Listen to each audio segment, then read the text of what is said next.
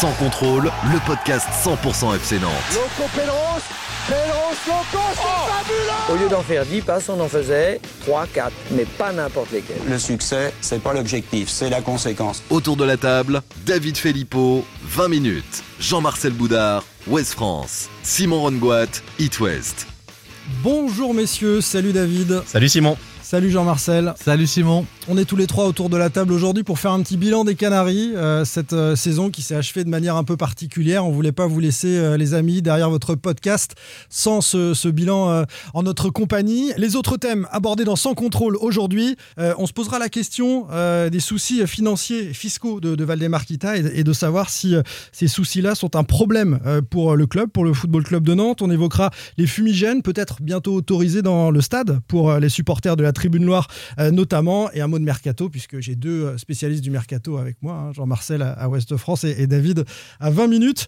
Messieurs, c'est parti pour euh, un podcast un peu inédit de Sans Contrôle. Sans contrôle, L'actu des Canaries a une touche de balle. Et on commence avec le bilan de cette euh, saison qui s'est arrêtée avec euh, la crise sanitaire euh, liée au Covid. Le FC Nantes termine 13e dans ce classement un peu bricolé de la Ligue 1. Est-ce que cette 13e place, finalement, fait un, un bilan satisfaisant ou très satisfaisant pour le FC Nantes? Ou bien êtes-vous plutôt insatisfait ou très insatisfait de cette saison nantaise Allez, on va commencer avec David. Non, c'est plutôt satisfaisant quand on se souvient de ce qui s'est passé il y, a, il y a un an. Il y a un an, il y avait euh, une rumeur de rachat de club. Le club était un petit peu dans la tourmente quand même. On savait pas trop ce qui allait euh, en advenir de, de, de, de- bah, des, des Kita, hein, tout simplement. Il était question même qu'il reste au club si le club était acheté. hein. Peut-être Franck Kita devait devenir président. Donc finalement, ça, ça ne s'est pas fait. Après, on savait que ça, il y avait encore Vaïd Aliodzic il y a un an. Faut pas l'oublier. C'était un, autre coach. Les, les relations avec Valdemar Kita étaient délétères entre Valdemar et, et Valdemar Kita et, et, et Aliodzic. Euh, il y a eu ensuite le départ d'Aliodzic. Je crois que c'était fin juillet, début août, il me semble. Début août, Christian Début est août. nommé. Voilà, il est nommé. Euh, premier match à Lille, je crois, une défaite euh, 2-0. 3-0. ouais. Euh, 2-0. 2-20, je crois. 2-1, J'étais au match, 2-0. juste Ouais, c'est loin tout Ouais, ça. c'est- il y a un an, les gars. Ouais, donc vous nous en voudrez pas. Et il y a cette défaite euh, avec euh, Wagé, premier match de Wagé, on se dit mais c'est quoi ce défenseur? Euh, Voilà, on voit une équipe vraiment en en souffrance et on se dit oh là là, Nantes va galérer. Et puis finalement, a réussi, a fait une super première partie de saison, on va sans doute en reparler, et ensuite s'est effondré. J'ai envie de dire logiquement parce qu'ils étaient sans doute un peu en sur-régime sur la première partie de saison. Donc bilan satisfaisant pour euh, David avec toutes ces, ces circonstances. Il avait le bon score, 2 buts 1 pour euh, le LOSC face au Football Club de Nantes. But de Jean-Marcel, Giroto, je crois. Giroto, ouais. Je dirais moi insatisfaisant. J'ai trouvé cette saison poussive. Alors je reviens sur David. J'ai trouvé apaisante sur le plan de l'extra sportif. C'est sûr que par rapport à la saison catastrophique qu'on a vécue Après l'été. Après l'été, oui. Ouais, oui. ouais. Enfin, pour se souvenir, avant l'été, il y a eu quand même un joueur qui est décédé, des perquisitions au club. Euh, voilà, donc euh, on, a, on a vécu quand la même. fin de saison- précédente avait été cataclysmique on a hein, dans les connu six mois, six mois hors norme. Je crois que c'était la pire saison de, sur ce point-là, enfin, notre point de vue-là du FC Nantes sur ces six mois-là. Donc de ce point de vue-là, j'ai trouvé cette saison apaisante, mais insatisfaisante dans le sens où euh, après la, la, la, la bonne, euh, l'étonnante bon, bon début de saison de Christian Gourcuff, je trouve qu'ils ont, il n'a pas été bonifié, il n'a pas été capitalisé, et on s'est plutôt ennuyé, je trouve, euh, à la Beaujoire, même s'il a, il a trouvé assez rapidement une organisation cohérente, euh, ce qui était quasiment même magique au regard dans les circonstances dans lesquelles il arrivait. J'ai trouvé qu'ensuite, ça, ça, a plutôt ronronné. Et à part, le, on va dire, un petit frisson, euh, le match contre Nice et puis la victoire au Vélodrome, euh, bah, c'est tout. Donc, en termes d'émotion, pour moi, c'est une, saison insatisfaisante, qui est validée d'ailleurs par une 13e place, bon, on va dire banale. Pour une fois, je vais mettre au milieu entre vous deux. Je sais pas si je prends un risque. C'est satisfaisant parce que c'est vrai qu'il y avait une instabilité sportive avec euh, le changement de coach institutionnel. C'est quand même, il y a un an, c'était euh, l'enfer hein, au Mhm. FC Nantes.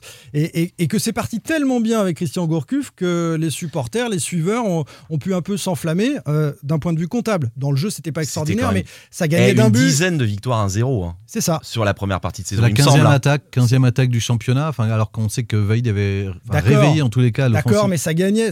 Tu peux faire des résultats comme ça et, et ça aurait pu se poursuivre. Ça ça n'a pas été Moi, je trouve qu'il y a un baromètre. Pardon, Simon, je te coupe. Il y a un baromètre, c'est euh, l'affluence. Je trouve que Nantes a, a quand même été cinquième, je crois, euh, fin de première partie de saison, cinquième, cinquième ou sixième, et j'ai pas l'impression qu'il y ait eu un engouement populaire. Sincèrement, on aurait pu, pourquoi pas, euh, le public aurait pu dire, tiens, peut-être la Coupe d'Europe en fin de, en fin de saison, ça n'a pas pris. Il n'y a pas eu de, il y a pas eu d'engouement. Non, populaire. mais on a eu ce débat. Il n'y a, pas eu de grande désaffection non plus. Ça a plafonné. Non, mais ça a plafonné. c'est vrai, mais parce que il y avait parce pas que le, le jeu, spectacle le jeu n'était pas là. Oui, oui, non, c'est vrai. Je suis, je suis d'accord. Mais il y a aussi. Et c'est là où je suis un peu déçu de Gourcuff finalement. Je trouve un petit peu.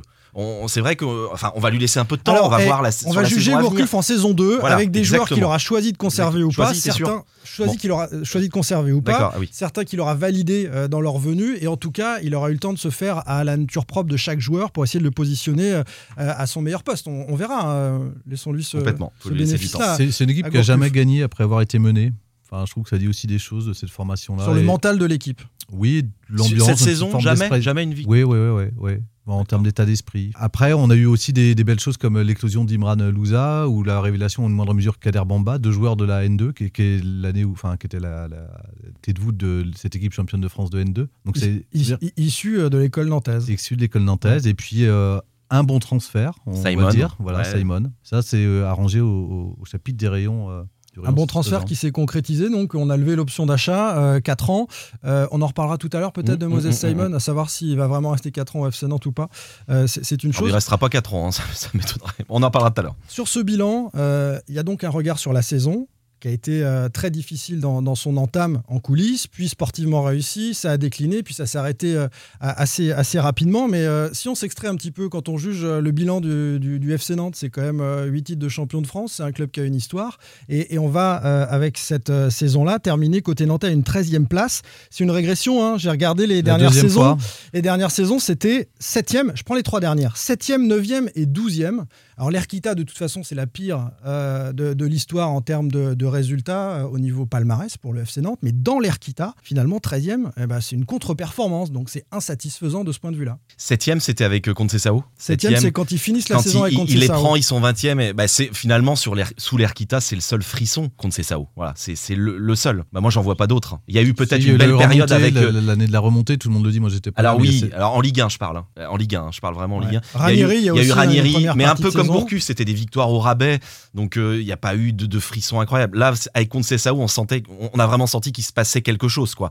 J'ai souvenir d'un- d'une victoire 4 buts à 1 contre Guingamp à la Beaujoire avec des buts euh, de Salah notamment, où on commence, on exagère un peu nous les journalistes, à, à reparler un peu entre guillemets du jeu à la nantaise. hein. Euh, C'était sans doute un peu exagéré, mais voilà, ça, ça devenait euh, très belle période. Et sur la 13e place du FC Nantes cette année, qui, euh, je le disais, dans l'histoire du club, euh, c'est pas terrible, euh, Jean-Marcel. Bah, ce qui est surtout préoccupant, c'est qu'il y a un glissement depuis, euh, bah, depuis la saison de Contessao à laquelle David a fait référence.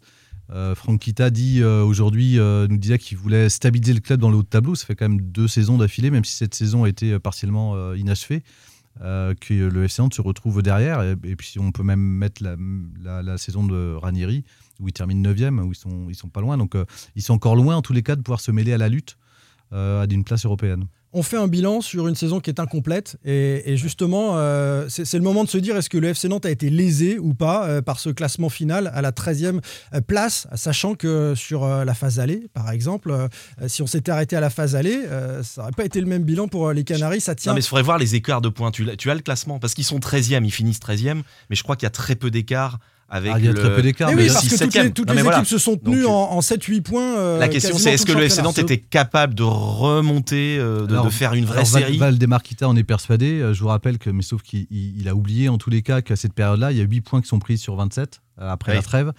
Il y a des nuls contre Dijon et Metz. On peut pas dire que c'était les cadors du championnat. Euh, il y a des défaites à Angers et contre Bordeaux à domicile. Bordeaux qui est juste 12e, une, pla- enfin, une place devant. Angers 11e. Donc, euh, et par contre, il est persuadé qu'il avait un calendrier plus favorable derrière. Le calendrier plus favorable, je rappellerai qu'on on recevait Nîmes, euh, notamment, qui était 18e à 10 points. Et qu'en cas de match nul, à l'époque, tout le monde craignait une non-victoire du FC Nantes, puisque derrière, il fallait se déplacer à Reims 6e, Monaco et recevoir Lyon. Donc on pouvait aussi Mmh. avoir une fin de saison frissonnante dans l'autre sens. Moi, je pense qu'il était temps que cette saison aussi s'arrête aussi peut-être pour le FC Nantes. Combien de points ils avaient là? 37 points les Nantais. 13e avec 37 points, le même nombre de points que Bordeaux par exemple. Oui, donc euh, effectivement, est-ce que Nantes aurait pu remonter? Il y avait peu d'écart avec les équipes du dessus. Moi, j'en ai quand, quand, on voit le calendrier que vient d'annoncer euh, Jean-Marcel, j'en ai, j'ai quelques doutes quand même. Bon, donc Nantes n'a pas été lésé par cet arrêt du championnat. Ça aurait été un miracle qu'on ne retienne euh, que la première phase, comme le réclamait Valdemar et son copain Jean-Michel Aulas. On va parler maintenant de Valdemar Kita et de ses soucis fiscaux. Sans contrôle. L'actu des Canaries a une touche de balle.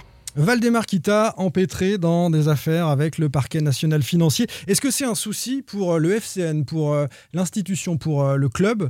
Je vais attaquer là-dessus parce qu'on a un peu débriefé juste avant l'émission. Moi, je réponds oui. Je pense que c'est un souci pour le FC Nantes. D'abord, c'est un souci d'image, évidemment, et, l'image, c'est important dans le monde moderne parce que ça joue pour les sponsors, ça joue pour la publicité, ça joue pour l'attractivité d'un club auprès des autres de joueurs que tu souhaites recruter, auprès des jeunes que tu souhaites attirer dans ton centre de de, formation. Et puis la cote d'amour d'un club, elle est quand même hyper importante hein, dans les discussions euh, euh, partout euh, des, amateurs de, football. Et puis on a vu aussi, pour alourdir le, dossier, une décision politique qui a basculé sur l'ouverture d'une enquête par le parquet national financier, celle de Johanna Roland, qui s'était associée ou qui avait accompagné la démarche de Valdemarquita de lancer le projet Yellow Park. Et ça a basculé. elle s'est en tout cas désengagée. Elle a désengagé la municipalité, la métropole, au moment où il y a cette ouverture d'enquête du parquet national financier.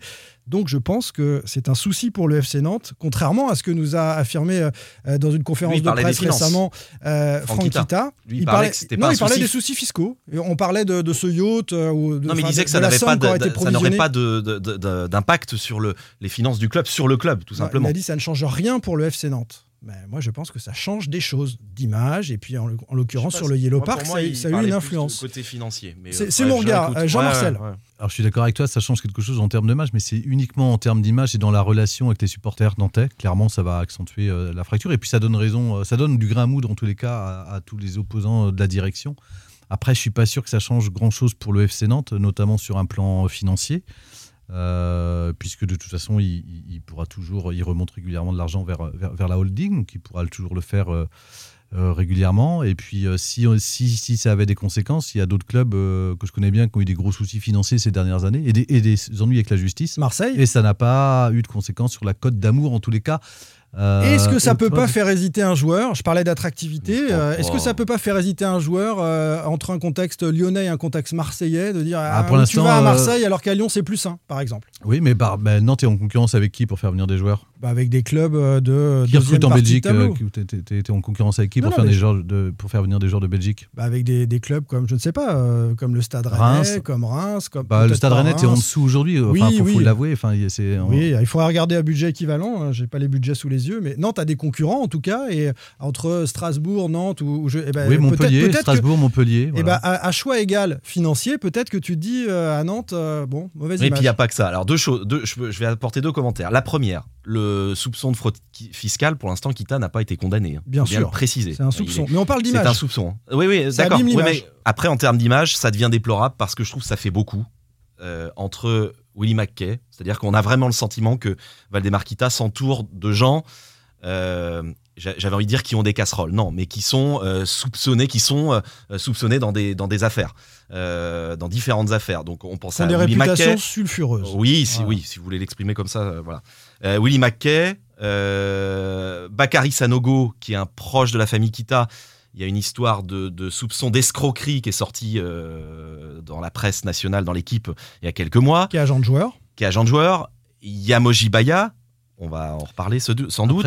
en fait, voilà, je trouve que ça fait beaucoup. Il y a un moment en termes d'image. Ça, fait là, la principe. Enfin, pour moi, le, le, le, ce qui est dommageable dans cette histoire-là, au-delà de l'image aussi, c'est qu'on rentre dans un système où on est euh, dépendant du temps judiciaire. Or, le temps judiciaire est un temps long, c'est-à-dire que le FC va devoir vivre avec ces mmh. secousses-là. Donc, il va devoir vivre avec l'enquête du parquet national financier dont on annonce les conclusions pour la fin de l'année. Donc, ce qui veut dire que voilà, il y aura un autre épisode. Et puis surtout, évidemment, dans, dans l'affaire Salah, au-delà de l'appel auprès du TAS euh, concernant le, règlement du transfert, il y a eu un dépôt de plainte déposé euh, auprès du parquet de Nantes et une enquête préliminaire qui a été ouverte début février, je crois. et donc ça, c'est plus embêtant puisqu'on va vivre aussi avec ce rythme judiciaire-là. Et à chaque fois, bah forcément, ça vient brouiller un peu euh, l'image et ternir l'image du club. J'aimerais pas être à la cellule communication du club euh, pour- pour- actuellement et Mais- pendant les années. mais en fait, Il y, a- il y a eu beaucoup d'affaires les qui se aînés- sont c'est ce que j'allais Il dire, les- l'affaire Bangoura. Les années Kita, c'est ça. Ben elles sont jalonnées, elles sont escortées de de- d'affaires. Il y a eu euh, l'affaire Bangoura, il y a eu l'affaire Abdoulaye Touré, le joueur euh, donc Abdoulaye qui joue alors qu'il trois était points, Bastia. suspendu. Oui, mais on n'est pas. Euh, Là, c'est une affaire sportive. On n'est pas sur du Oui, mais pénal. il a on n'est pas. Non, Ah, c'est mais il y quand a même eu pas. On va pas Bangoura comparer. quand même. Bangoura, c'était pas rien. Ils ont été interdits de recrutement pendant deux ans. Oui, mais Il si on fait aussi telle affaire Depuis son arrivée derrière. 2007, on a le sentiment Ah, mais a Ce sont des choses, Jean-Marcel, qui brouillent l'image d'un Je club. suis d'accord, mais on va pas, on va pas mettre au même niveau dans ces cas. Il y a une hiérarchie. On va pas mettre au même niveau un, un, Non, mais un attends, soupçon de fraude fiscale avec un, un Non, non, je, affaire Bangoura. Enfin, je, Non, je dis juste que. Pour le coup, l'affaire Bangoura concernait le club. Euh, les acteurs euh, de cette affaire-là étaient, euh, l'ont fait en tant que salariés du club. Là, Valdemarquita, euh, ses soucis fiscaux sont des soucis personnels, jusqu'à preuve du contraire. Donc Oui. c'est autre chose.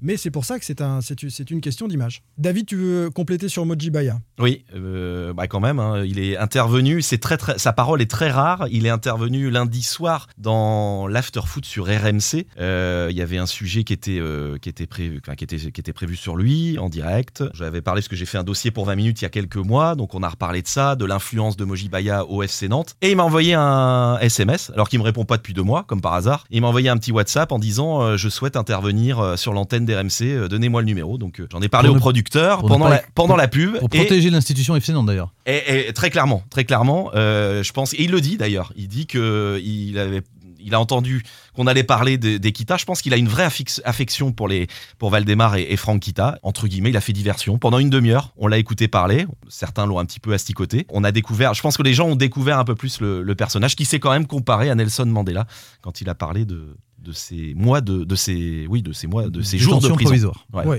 ouais, comparaison logique, hein, on peut le dire.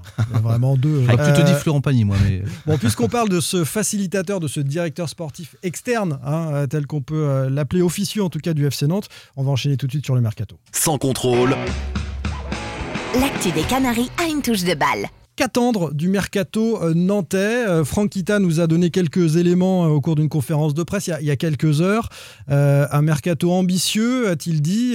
Par exemple, le premier acte de ce mercato, c'était de, prolonger ou plutôt de lever l'option d'achat pour 4 ans de, Moses Simon. On va parler des autres, mais sur ce, sur ce dossier-là, est-ce que c'est une bonne chose? Je pense qu'on est tous d'accord, parce que a été un des meilleurs nantais, donc il n'y a pas débat là-dessus. Est-ce que Nantes va être capable de conserver ce joueur, au moins cette saison en tout cas, si j'ai bien compris euh, Franck Kita, on imagine mal le, le- le club nantais laisser partir euh, l'attaquant? Il n'y a pas encore, euh, il a pas beaucoup de clubs euh, qui ont investi 5 millions d'euros là pendant ce bout de mercato euh, après la crise euh, sanitaire qu'on a vécue. Angers en a mis 7 Six ou 8 sur un gardien. Sur un gardien ouais. Je dis, il n'y a pas beaucoup. Non, non, mais voilà, je, je note que nos voisins angevins, en tout cas, ont bougé très vite. Ouais, mais pour l'instant, il y a, y y peu de Donc, clubs. Donc ça, va être un petit mercato, hein, très je- particulier, qui va s'étirer longtemps. voilà, il va être très long. Ce que je veux dire, c'est que ça peut rassurer sur la capacité financière, en tous les cas, du FC Nantes au sortir de, de la crise. Euh, après, c'est- un mercato aussi d'ajustement, parce que contraire, normalement, on va dire normalement, parce que comme le mercato est long aussi, il va falloir être patient, et puis il va falloir euh, aussi gérer les impatiences euh, de, de la famille Kita parfois, puisqu'il y a juste besoin de retouches. L'effectif, il a déjà été euh, construit. On n'est pas dans la situation de l'an passé où il y avait, en plus d'une crise de gouvernance, d'une crise euh, technique, il y avait en plus euh, un tas de joueurs qui étaient sur le départ ou, des fins de prêt. Là, aujourd'hui, il y a quand même un effectif qui est là, où il faudra d'abord euh, des retouches sur le, côté gauche, enfin sur la défense. Il y aura, et surtout, la grosse priorité, c'est un avant-centre pour bonifier le reste de l'équipe, sachant qu'on le FC Nantes a récupéré Martus Coco et Fabio, qui sont sans doute ses deux meilleurs recrues, recrues et il devra surtout être aussi défensif concernant Imran Louzas, Imran Louza et euh, Simon. euh, tu as Moses. Simon. Ouais. David, Qu'est-ce que je peux ajouter? Même si Franck Kita n'a pas confirmé euh, ce matin, il a même infirmé, il y a des joueurs qui ont des bons de sortie. Il y a même des mandats qui sont sur. euh, Il Des faudrait joueurs en comme dégraisser 8 puisque Christian Gourcuff donc veut, c'est pour veut- ça, veut un- veut un groupe resserré à 25 joueurs. voilà, Il y en donc, a actuellement 33. Donc, euh, sachant donc que si tout va bien au niveau de la santé, Gourcuff joue avec euh, 15, 16 joueurs. Voilà. Voilà. ouais. Donc Wagué, euh, il lui cherche une porte de sortie. Moutoussamy, il lui cherche une porte de sortie. Et Koulibaly également. C'est aussi pour cette raison qu'ils se mettent déjà en quête d'un grand attaquant, comme on, dit à, à l'OM. Le grand attaquant. un grand attaquant. Euh, Pas grand par la taille, question que tout le monde se pose, correspond c'est est-ce que Gourcuff. Valdemar Kita est prêt à mettre beaucoup d'argent sur un grand attaquant justement? Franck Kita n'a pas voulu parler d'enveloppe, hein, euh, n'a pas voulu nous donner de Ah, chiffres pour l'enveloppe, l'enveloppe du mercato. Moi, je pense qu'il il ira pas au-delà de 7-8, ça m'étonnerait. Voilà. Euh, ce, qui, ce qui peut à peu, à peu près être euh, l'argent euh, euh, issu des trois ventes que tu as citées. Pourquoi pas? Koulibaly, euh, alors Koulibaly, comme tu l'as parfaitement écrit, il y avait des offres là, il y a un an de club russe qui étaient très intéressantes, mais les Kita ont souhaité le, le À conserver. l'époque, c'était le seul attaquant aussi. C'était le seul attaquant, donc c'était compliqué. euh, C'est un profil atypique hein, qui peut trouver son public. Moi, je, je Malheureusement, il sort d'une saison compliquée. Voilà. Euh, C'était il, y a- il y a un an, je pouvais comprendre qu'on mette pas loin de 10 millions. Là, euh, c'est un peu plus un peu plus compliqué. Wagé, euh, il a quasiment pas joué, donc euh, je, Et Abdoulaye tu- Touré, n'oubliez pas Abdoulaye Alors, Touré. On n'en a pas parlé, mais Abdoulaye Touré, s'il y a une offre qui satisfait euh, les différentes parties, il va partir, c'est mais c'est sûr et certain. Voilà. Et lui, il veut partir de toute façon. Le FC Nantes passe de 65 à 75 millions d'euros de, budget. Euh, on a échangé à ce sujet avec Franck Kita. C'est un peu une anticipation de l'augmentation des droits télé. Si ces droits télé tombent, euh, effectivement, parce qu'il y a aussi des doutes en ce moment sur Mediapro, mais euh, cette augmentation de 10 millions d'euros, est-ce que euh, ça marque une ambition, justement, peut-être sur le marché des transferts ou, ou au niveau des salaires, de, de- de continuer de faire grandir ce, ce FC C'est une hausse naturelle qui est, comme tu l'as dit, provoquée par la hausse des droits télé. Et aujourd'hui, pour être, euh, on va dire, dans le top 5 de la Ligue 1, euh, c'est quasiment le cap des 100 millions qu'il faut franchir. Ouais. Donc euh, le FC Nantes en est encore loin. Le Stade Rennais s'y approche ou va le dépasser. L'OGC Nice là. Marseille dans une situation un peu différente. euh, Non, mais, Mais- c'est un budget top aussi. 10 en revanche. C'est-à-dire que c'est peut-être le, le 8e ou le 9e budget. Oui, et regarder. Ce, que- ce qui est, ce, qui est, ce qui est sûr aussi, c'est qu'effectivement, tu as un budget top 10 et avec euh, une stabilité technique que tu n'as pas connue depuis l'été 2015. Donc, Ouais. et avec un groupe que tu n'as pas à reconstruire. Donc, si tu fais pas n'importe quoi cet été, euh, tu, peux jouer quelque chose. Tu, peux être la surprise un peu du championnat. cette continuité technique, parce qu'on parle mercato des joueurs, euh, Christian Gourcuff va être sur le banc euh, à la reprise de la compétition. Est-ce qu'il va choisir tous ses joueurs? Est-ce qu'il va valider tous ses joueurs? Tu sous-entendais euh, que ce n'était pas forcément le cas sur euh, tous non. les dossiers depuis Il- le début.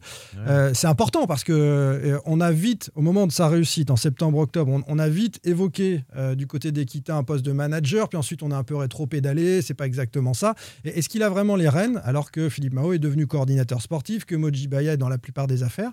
Est-ce que Christian Gourcuff a vraiment le, le choix de départ ou au moins euh, la validation finale Moi, je pense qu'il va, il va en choisir certains, mais il les choisira pas tous.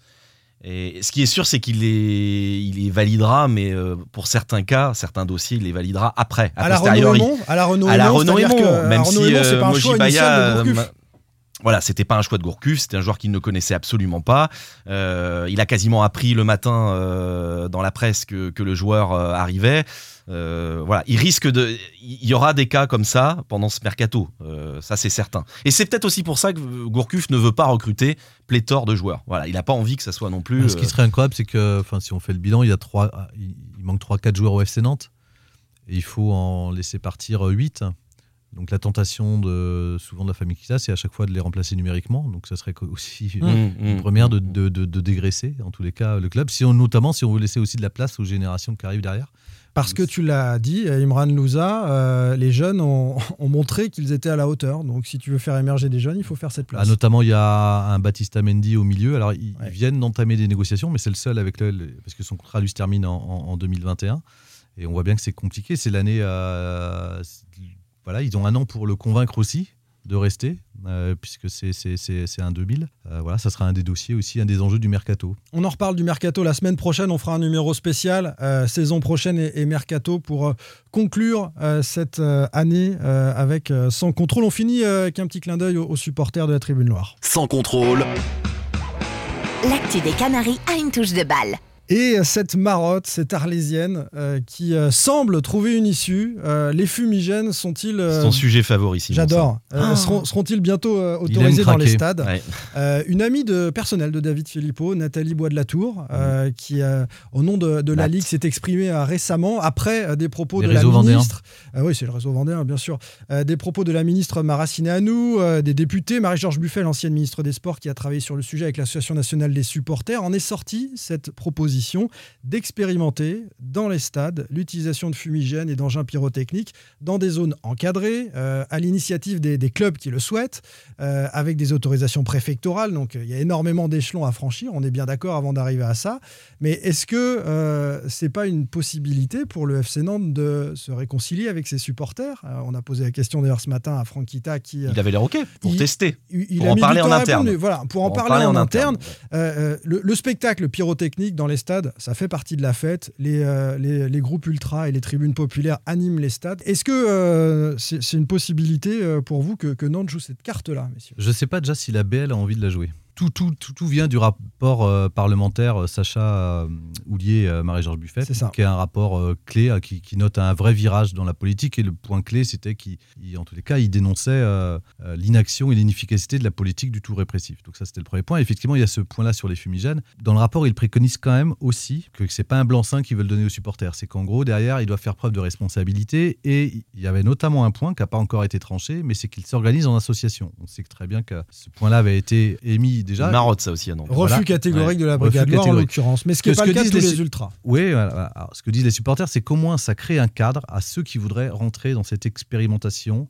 et un cadre local, puisque ça va se décider localement. Donc ça, c'est le premier point, parce qu'il y a des très grandes différences au sein des clubs et des supporters. Après, effectivement, l'autre point important, au-delà de, la question du fumigène, qui est, centrale, mais utilisation ou pas, c'est que le rapport dit aussi surtout qu'on passe d'une politique de résultats à une politique de moyens. C'est-à-dire que c'est fini le tout répressif. Les clubs vont devoir faire la démonstration qu'ils engagent un dialogue. Alors Nantes a été Avec des référents supporters. alors Nantes avait été précurseur avec un référent supporter qui fait un très bon boulot à Nantes, mais, mais ça ne peut pas suffire. C'est-à-dire qu'il faut ce dialogue-là, il devra se concrétiser par des choses. Et cette question-là fera sans doute partie du dialogue. Donc c'est là où on verra si le FC Nantes, il y a un moment, pourra peut-être pas toujours jouer double jeu. Est-ce qu'il aura un rôle moteur euh, dedans? Ou est-ce qu'il laissera faire, euh, mais au risque du tout de, de toujours euh, d'être sanctionné? C'est pas pour demain, mais on est sur euh, le chemin. On est sur un Et-. En tous les cas, c'est un vrai virage, c'est un vrai tournant et c'est peut-être la, meilleure nouvelle pour le foot qui soit arrivée en tous les cas durant cette crise sanitaire. ces derniers jours. C'est pour ça que c'était important de le souligner, Jean-Marcel. Je suis bien d'accord. Et, et- et Il arrivera a le vraiment jour. bien bossé son dossier. Arrivera le jour où David Filippo craquera un fumigène en, en tribune Et presse. Il pourquoi pas, en presse, fou, apparemment, au Puy du fou. Dans C'est- un espace. C'est les torches, c'est les torches modernes, David. Dans un espace encadré, bien évidemment. Voilà. Le, le du fou, on ne déborde pas non plus, Non. euh, dans tous les sens. Merci beaucoup, Merci euh, à vous. messieurs. Merci, David Filippo. C'était un plaisir de se retrouver, en tout Ah, c'est clair. Vivement mardi chouette, prochain. Mardi prochain, donc je l'ai dit, euh, plutôt sur le mercato et la saison euh, qui arrive. À bientôt. À bientôt, salut Salut. Sans contrôle, le podcast 100% digital. Proposé par les rédactions de 20 minutes, Ouest France, Presse Océan et It West. Allez,